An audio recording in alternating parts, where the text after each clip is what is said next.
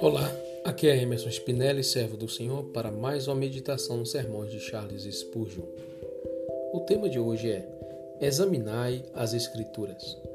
A palavra grega aqui traduzida por examinai significa um estrito, apurado, diligente e minucioso exame, tal como fazem os homens quando estão procurando ouro, ou os caçadores quando ardorosos para caçar. Não devemos nos contentar em fazer uma leitura superficial de um ou dois capítulos, mas com a vela do Espírito devemos conscientemente buscar o significado oculto da palavra. A Sagrada Escritura requer investigação. Muito dela somente pode ser aprendido por um diligente estudo. Há leite para as crianças, mas há também carne para homens fortes. Os rabinos sabiamente dizem que uma montanha de assuntos se prende a cada palavra. Sim, sobre cada título da Escritura. Tertuliano exclama: Eu adoro a plenitude das Escrituras. Nenhum homem que meramente toca a superfície do livro de Deus pode ser beneficiado por isso. Devemos cavar e explorar até obtermos o tesouro escondido. A porta da palavra só se abre para a chave da diligência. As Escrituras exigem pesquisa. Elas são os escritos de Deus, portanto, o selo e o imprimatur divino. Quem se atreverá a tratá-las com leviandade? Aqueles que a desprezam, desprezam o Deus que as escreveu. Que Deus não permita que qualquer um de nós abandone nossas Bíblias para nos tornarmos uma testemunha veloz contra nós mesmos no grande dia do juízo. A palavra de Deus retribuirá a pesquisa. Deus não nos convida a peneirar um monte de palha com um grão de trigo aqui e ali, mas a Bíblia é trigo padejado. Temos apenas que abrir a porta do celeiro e encontrá-lo. As Escrituras tornam-se gradualmente mais interessantes ao aluno. Ela está cheia de surpresas, sob o ensino do Espírito Santo e para os olhos que o buscam, que a buscam. Ela brilha com o esplendor da revelação, tal como um vasto templo pavimentado com ouro forjado, coberto com rubis, esmeraldas e toda sorte de pedras preciosas. Nenhuma mercadoria é como a verdade das Escrituras.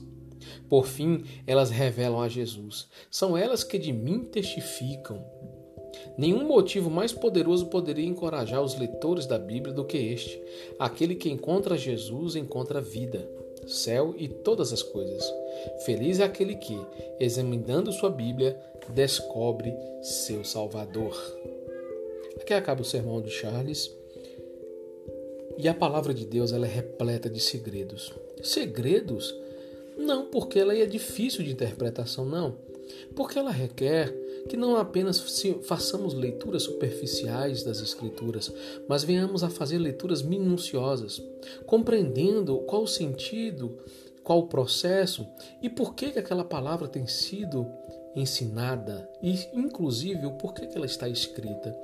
O Senhor nos deu um grande presente, Ele conseguiu, através do seu eterno amor e do seu grande poder, fazer com que um livro que pudesse transmitir um pouco da sua personalidade, do seu caráter, do seu amor e nos trazer o recado necessário e suficiente para entendermos o processo de salvação e de regeneração, de transformação do homem através da cruz de Cristo. Esta mensagem cravada ali com Jesus na cruz, ela tem muitos sentidos e uma grande profundidade para aquele que está buscando conhecimento. A verdade é que os tesouros escondidos e as riquezas encobertas só estarão disponíveis para realmente aqueles que buscam cavar diligentemente. Ler a palavra, conhecê-la e cavar o seu conhecimento. Isto está reservado somente esses tesouros para aqueles que buscam. E verdade e é verdade que o Senhor tem tesouros escondidos que não perecem, nem viram ferrugem aqui na terra, mas eles são tesouros celestiais que permanecem para sempre.